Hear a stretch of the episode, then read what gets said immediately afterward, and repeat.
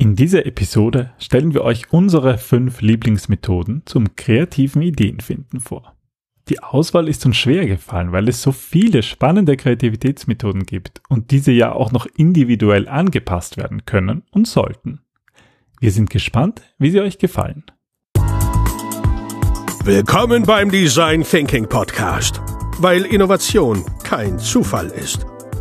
Hier gibt es Tipps und Tricks aus dem Beratungsalltag von Ingrid und Peter Gerstbach, damit du innovative Lösungen entwickelst und erfolgreicher bei der Arbeit bist. Und jetzt geht's los. Viel Spaß! Hallo und herzlich willkommen zum Design Thinking Podcast. Hallo Ingrid. Hallo Peter, hallo liebe Hörerinnen und Hörer. Wir haben in der letzten Episode einen Schwerpunkt gemacht auf Brainstorming, auf die kreative Ideenfindungsphase im Design Thinking. Genau, also wie es darum geht, ähm, wann es wichtig ist, viele Ideen zu generieren und wann es wichtig ist, schlechte Ideen rauszuwerfen. Weil beides aber genau gleich wichtig ist. Und ähm, wir haben auch schon angekündigt, dass wir noch eine weitere Episode machen über Kreativitätstechniken und die haben wir genau jetzt eingeplant, weil ähm, Brainstorming ist eigentlich die Methode, die wir am seltensten von fast allen einsetzen, weil sie eben auch Schwachstellen hat. Über die haben wir auch schon in der letzten Episode gesprochen. Und deswegen haben wir uns gesagt, naja, Schauen wir mal, was es sonst so für beliebte Methoden gibt. Ja, vor allem aus unserem eigenen äh, Methodenkoffer, die wir am liebsten anwenden. Da muss ich mich selber auch immer wieder an der Nase nehmen, dass ich nicht immer wieder dieselben Techniken mache, weil ähm, es gibt einfach Techniken, da weiß man, welche eben einfach gut funktionieren, in, in welcher Situation. Und das Spannende ist, finde ich auch, dass auch jede Technik eigentlich selbst wieder so viele Facetten hat. Man kann die unterschiedlich moderieren. Man kann irgendwie unterschiedliche Schwerpunkte machen. Man kann sie natürlich auch ein bisschen anpassen und, und verändern, so für, für den eigenen. Ja, das sollte man, oder? Ich glaube auch. Ich glaube auch, dass das wichtig ist. Und es gibt irgendwie natürlich Beschreibungen, wie, wie die Methoden offiziell funktionieren, wobei es ja niemanden gibt, der das offiziell jetzt bestimmt. Ich meine, irgendjemand hat es einmal erfunden und hat dem mal einmal Namen gegeben, aber wahrscheinlich moderiert das auch jeder anders. Ja, ja, es kommt halt immer auf die Menschen drauf an und auch auf die Gruppendynamik. Und das ist ja, wie wir nicht müde werden zu wiederholen, immer das Wichtige zu schauen, was die Menschen, die vor Ort sind, gerade brauchen, um das Ziel, was sie erreichen wollen, auch tatsächlich zu erreichen. Ja, also hier kommt unsere Liste von den fünf beliebtesten Kreativitätstechniken. Teilweise sind es unsere beliebteste, aber wir haben sie auch ein bisschen durchmischt mit welchen, die man häufig irgendwie auch so findet, die man meiner Meinung nach auf jeden Fall kennen sollte. Also die Liste könnte man ewig fortführen. Ähm, und das hast du ja auch in deinem Buch gemacht über die 77 Tools. Oh Gott, da gibt es sicher noch 777 verschiedene Kreativitätstechniken und das ist irgendwie so wie mit einer Idee. Es geht ja nicht darum, etwas vollkommen Neues zu verwenden, sondern irgendwie ähm, the best of zusammenzuknüpfen und dann eben so anzuwenden, wie es passt. Ja, im Endeffekt zählt das, das Ergebnis und die können sich auf jeden Fall sehen lassen, die Ergebnisse. Ja, fangen wir mal an mit der Nummer eins. Die Nummer eins ist, ähm, jeder, der Peter kennt, auch Peter zugeschrieben, und zwar das Brainwriting. Also ich finde, am Brainwriting ist schon mal spannend, dass die meisten Leute, die es nicht kennen, halt gleich an Brainstorming denken. Echt? Hast du das Gefühl? Ja, doch. Ja, doch. Irgendwie, ich finde, von Brainstorming ist der Weg zu Brainwriting nicht so weit. Und ähm, erklär, erklär mal, wie es funktioniert. Mhm. Die Grundidee ist, dass man eben das nicht mehr rausruft, wie man es in der letzten Episode beim Brainstorming gesprochen hat, sondern dass man es halt aufschreibt. Und da gibt es auch wieder unterschiedlichste Varianten, aber die häufigst beschriebene Variante, die so da draußen existiert, ist meistens, dass man zum Beispiel zu fünft oder zu sechst um einen am besten runden Tisch sich setzt, wo irgendwie jeder noch so in Reichweite ist und jeder bekommt am Anfang zwei Kärtchen, zwei kleine Blatt Papier, also vielleicht so A5 oder so Moderationskärtchen nutzen wir oft und jeder startet also mit zwei Kärtchen und es gibt einen, einen Ablagestapel und es gibt einen Stapel mit neun Kärtchen in der Mitte, so ein bisschen wie beim Gesellschaftsspiel. Und dann wird die Frage, Fragestellung verlesen und dann hat jeder Teilnehmer ähm, Zeit, diese zwei Kärtchen zu beschreiben und auf jedes Kärtchen kommt eine Idee. Und wenn die Idee fertig ist, dann gibt man sein Blatt nach, zum linken Nachbarn weiter, also so im Uhrzeigersinn Und ähm, das ist jetzt das Spannende an dieser Methode. Das heißt, ich schreibe mal zwei Ideen auf, zwei hm, Dinge, die mir halt auf diese Fragestellung einfallen mhm. und gebe die dann weiter und bekomme natürlich auch zwei weitere. Und dadurch vermischen sich die Ideen und ich kann mich inspirieren lassen von den anderen Teilnehmern. Und das funktioniert halt auch im Stillen. Das heißt, jeder hat so seine, ja, hat so viel Zeit, wie, er halt selber braucht. Ja, das ist natürlich gut oder kommt gerade denen zugute, die gerne für sich einmal denken und nicht ähm, laut herausschreien möchten, die einfach auch diese Zeit brauchen zum Nachdenken. Was mir allerdings immer auffällt bei der Methode ist, dass sich bei manchen dann die, die Kärtchen stapeln, also dass es die mhm. Schnellschreiber gibt, die einfach so weiter durchrutschen quasi. Und dann gibt's halt die, wo sich die Zettel stapeln, stapeln, stapeln. Die fühlen sich die, dann gestresst. Die kriegen ja. einen irrsinnigen Stress, ja. Wobei das ja natürlich auch gut ist, weil dadurch ist sozusagen das Tempo gleicht sich ein bisschen an in der Gruppe. Mhm. Aber da kommen auch die beiden Ablagestapel ähm, ähm, ins Spiel. Mhm. Und zwar, wenn sich das eben auf einer Seite zu sehr an, ansammelt und die anderen sozusagen Inspirationen fehlen, ja, dann kann man diesen Stapel einfach in die Mitte legen, sozusagen dort ablegen. Das kann man auch machen mit den Kärtchen, die schon einmal in der Runde durchgereicht worden sind. Und, das habe ich vorhin gar nicht erklärt, jeder darf sich natürlich auch von dem frischen Kartenstapel ein neues Blatt Papier nehmen und dort wieder eine Idee draufschreiben. War das nicht bei UNO oder so? Also jetzt ohne den draufschreiben, aber mit dem aus dem Stapel nehmen? Ich glaube, ja. Das gibt es bei vielen Kartenspielen. Und es ist natürlich auch erlaubt, ein Kärtchen, also erlaubt, erwünscht, dass man Kärtchen auch ergänzt. Also man nimmt sich dann vom rechten mm, Partner auf der Seite eine Karte, liest sich das durch und kann was dazu schreiben. Mhm. Und dadurch ist halt so, ja, sind kreativere Ideen möglich, weil man halt aufeinander aufbaut, aber eben so wie du sagst, auch ein bisschen drüber nachdenken kann in Ruhe. Also ist deiner Meinung nach der Schwerpunkt wo oder wann würdest du die Methode empfehlen? Also ich finde, es ist ein bisschen eine ruhigere Methode. Durch, na klar, es kann schon ein bisschen ein Stress entstehen, wenn sich da die Kärtchen stapeln, aber normalerweise finde ich, kann jeder ein bisschen nachdenken. Das heißt, wenn ich das Gefühl habe, dass die Leute ähm, eh schon selber Ideen haben, aber ich auch vielleicht gar nicht will, dass sie sich zu sehr gegenseitig beeinflussen, ist es, finde ich, ein guter Start. Also ich mhm. beginne gern mit dieser Methode, weil jeder mal selber schreiben kann, selber nachdenken kann. Und das sozusagen seinen Parkplatz an Ideen mal Genau, beginnt. ja. Diese mhm. zwei Kärtchen, finde ich, die sind schon mal ein guter Beginn. Mhm. Und dann kann man halt, so wie es beim Brainstorming eigentlich gedacht ist, aufeinander aufbauen. Aber das, das Schöne ist halt, finde ich auch, dass niemand kritisieren kann. Mhm. Also es wird eigentlich nicht gesprochen. Ja, es wird aber oft viel gelacht. Das stimmt, ja, es wird gelacht und manchmal wird erklärt, wenn irgendwer eine Sauklaue hat, wird erklärt, stimmt, was das ja. jetzt genau mhm. Äh, sein soll. Also das ist vielleicht auch, würde ich sagen, fast mal ein Nachteil, wenn jemand einfach nicht so deutlich schreiben kann, dann ist es vielleicht schwierig, manchmal zu entziffern. Mhm. Gehört auch dazu. Aber kann auch seine würde ich sagen, funktioniert geht. die Methode sehr gut. Mhm. Ja, und dann machen wir weiter ähm, mit einer bisschen einer anderen Methode und zwar der Crazy Eight. Die hast du auch ganz neu aufgenommen in die zweite Auflage von deinem 77 Tools Buch. Ja, weil die Crazy Eight ähm, eigentlich eine sehr beliebte Methode ist, wo es auch darum geht, da wird auch gerne viel gelacht. Ähm, es gibt sicher andere Methoden, zu denen wir nachher kommen, die lustiger sind. Aber das, was dort spannend ist, ist, dass die Teilnehmer mal alleine beginnen und danach erst die Ideen teilen. Und zwar sieht die Methode so aus, dass, ähm, dass man innerhalb von acht Minuten acht verschiedene Ideen skizziert. Und da geht es darum, dass man eben wirklich nur eine Minute pro Idee hat. Das heißt, es geht nicht darum, perfekt zu zeichnen, sondern eben möglichst unperfekt eine Idee zu kommunizieren. Ähm, das beginnt mal so, dass jedes Teammitglied einmal ein Blatt Papier bekommt. Das wird so gefaltet, dass acht verschiedene Abschnitte darin entstehen. Dann setzt der Moderator, die Moderatorin den Timer auf acht Minuten oder auf eine Minute und macht sozusagen acht Blöcke. Und danach muss jeder Teilnehmer pro Abschnitt jeweils eine Idee skizzieren. Und das Ziel ist dann, dass am Ende der acht Minuten alle acht Felder mit tollen Ideen ja, voll gemalt sind.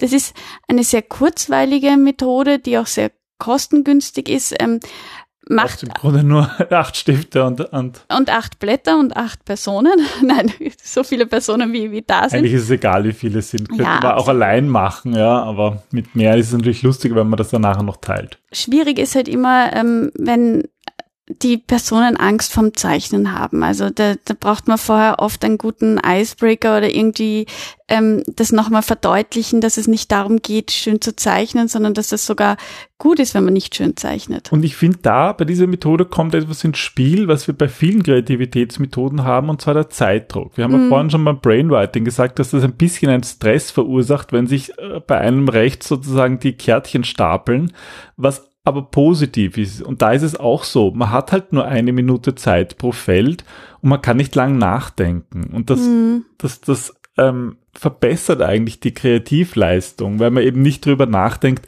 oh, habe ich jetzt schön gezeichnet oder hat der, was hat denn der andere gemacht? Man hat eigentlich gar keine Zeit nachzudenken. Mhm. das ist in Wahrheit hilfreich. Ja, absolut. Aber da kommen wir gleich zu einer nächsten Peter-Lieblingsmethode.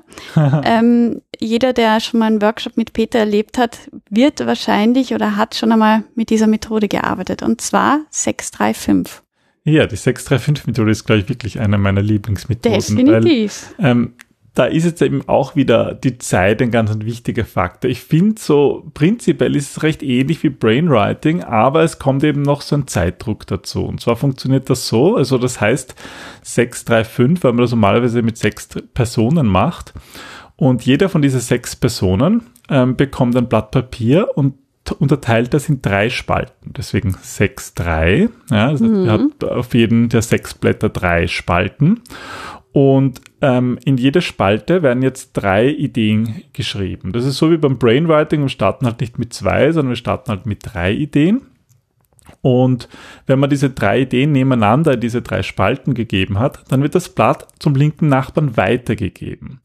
Und weil wir sechs Personen haben, können wir es insgesamt fünfmal weitergeben, ähm, damit äh, es wieder sozusagen am Anfang angelangt ist. Deswegen heißt die Methode 635. Und im Idealfall kommen wie viele Methoden, äh, wie viele äh, 108. 108, 108, richtig, ja. ja. 108 Ideen, wenn alles wirklich vollgeschrieben ist. Aber das war, glaube ich, noch nie der Fall, oder? Nein, das ist nicht oft nicht möglich, ja, weil die Leute dann doch unterschiedlich schnell sind, weil, das habe ich jetzt noch gar nicht gesagt, normalerweise gibt es sozusagen eine, einen Zeitrhythmus.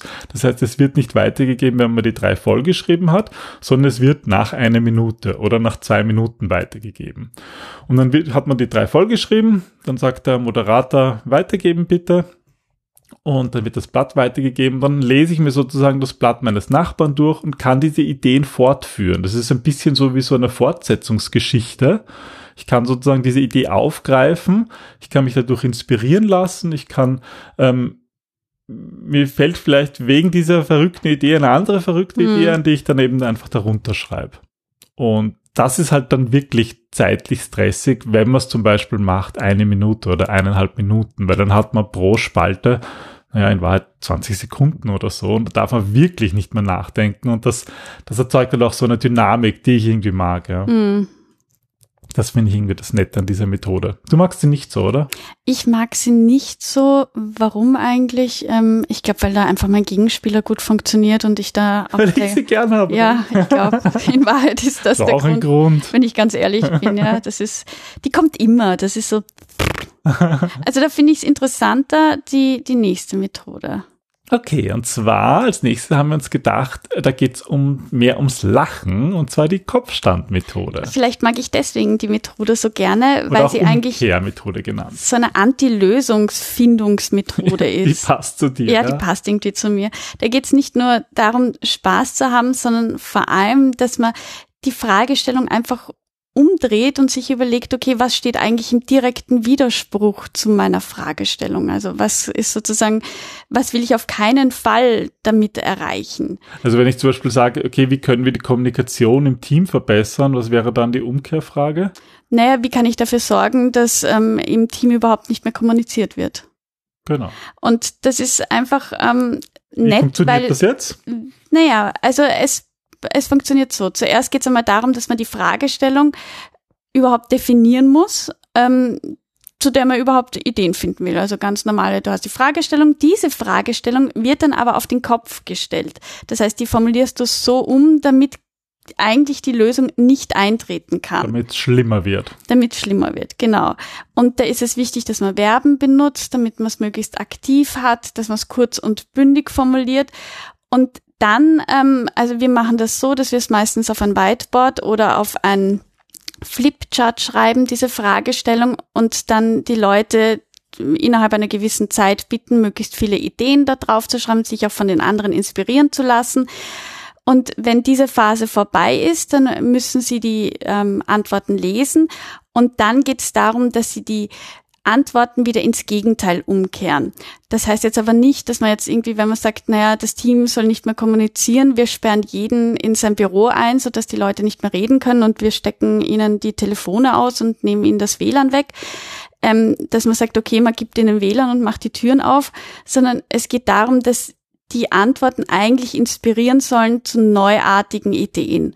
Also dass man irgendwie sagt, okay, was kann man jetzt aus diesen Einsperren vielleicht anderes herausholen? Mhm. Und was gefällt dir so an dieser Methode? Naja, ich glaube, sie triggert einfach total meinen Gegenspieler, dass es irgendwie darum geht, einmal, ähm, erstens macht es den Menschen oft sehr viel Spaß, weil es oft eigentlich verboten ist oder nicht gern gesehen wird, ja. ähm, so im Gegenteil zu denken, so etwas Negatives. Dann darf man das machen. Oder was ja. kaputt zu machen oder ja. so. Äh, man kennt das ja in Meetings, gibt es immer die Leute, die immer negativ sind und sagen, was alles nicht geht. Und da hat das so einen destruktiven Charakter. Aber irgendwie in dieser Methode, wenn man das allen erlaubt, dann ist es plötzlich lustig. Das, das, äh, ja, es wird total spielerisch aufgefasst und, und es, es kommt zu sehr schnell neuen Inputs und es kommt eine gute Stimmung auf. Und das ist irgendwie, das ist einfach, einfach sehr nett das Problem an der Methode ist, dass ähm, einerseits dann bei der Lösungsfindung dann manchmal diese Dynamik wieder draußen ist. Ja, wenn man es umkehren muss. Die Leute das, sind ja. sehr gut darin, Dinge zu zerstören, aber wenn es dann irgendwie darum geht, das wieder aufzubauen anders, dann schwächeln viele.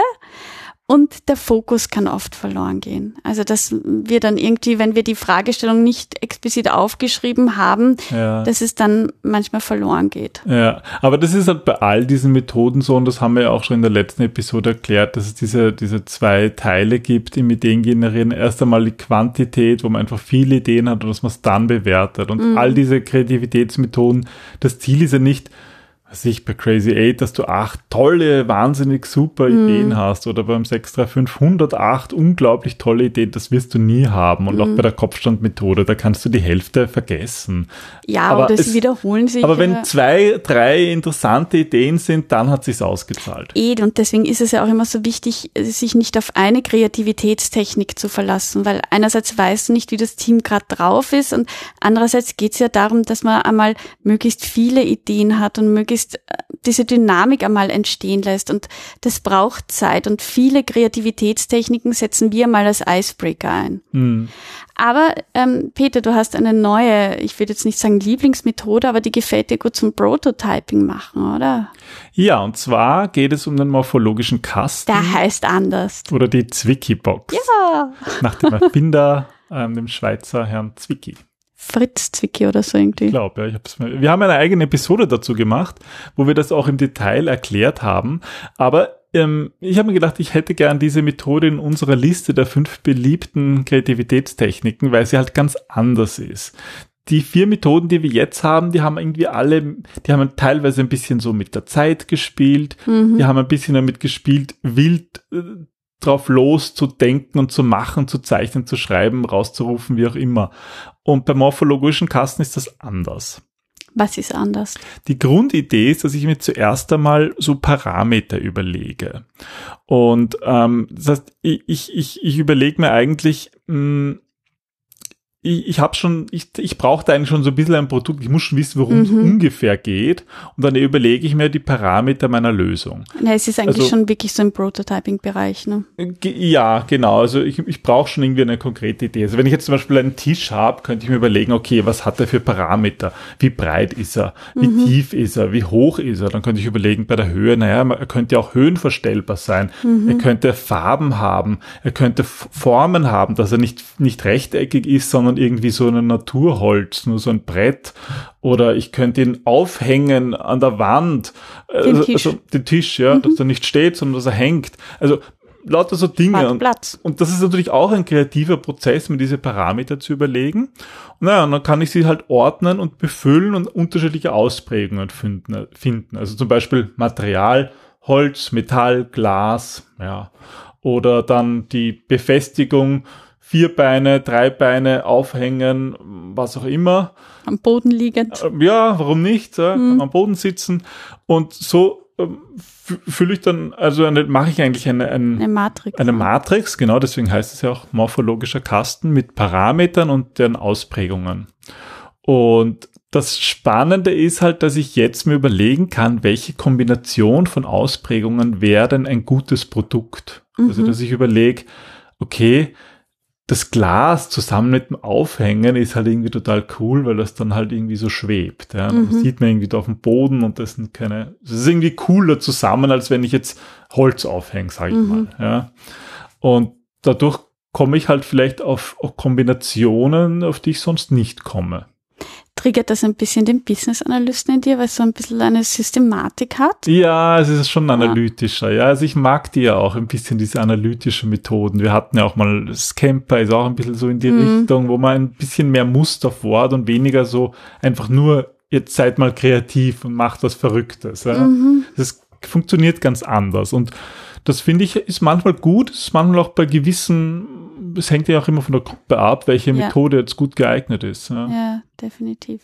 Ja, das waren unsere fünf beliebtesten Methoden im Schnelldurchlauf. Wir könnten irgendwie auch fünf andere beliebteste Methoden finden. Es ist Das ist wirklich beliebig. schwer, da eine, eine, eine Reihenfolge zu geben. Deswegen haben wir ganz bewusst einfach nur fünf beliebte Kreativitätstechniken gesagt. Aber es gibt natürlich noch viel mehr.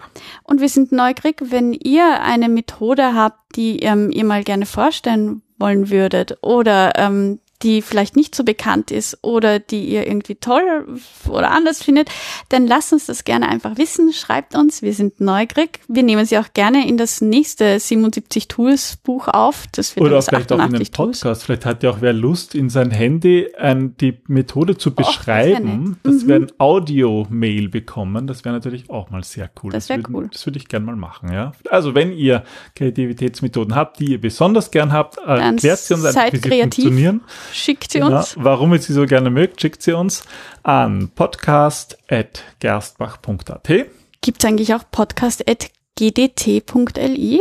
Ich glaube schon. Glaubst schon. Ja, aber ich Sollten bin wir mir mal nicht ganz schauen. Es sicher. gibt o.gdt.li, das ist nämlich für uns. Backerl-Versendern immer ganz praktisch. Wenn man weniger eintippen muss. Ja, sehr kreativ von dir.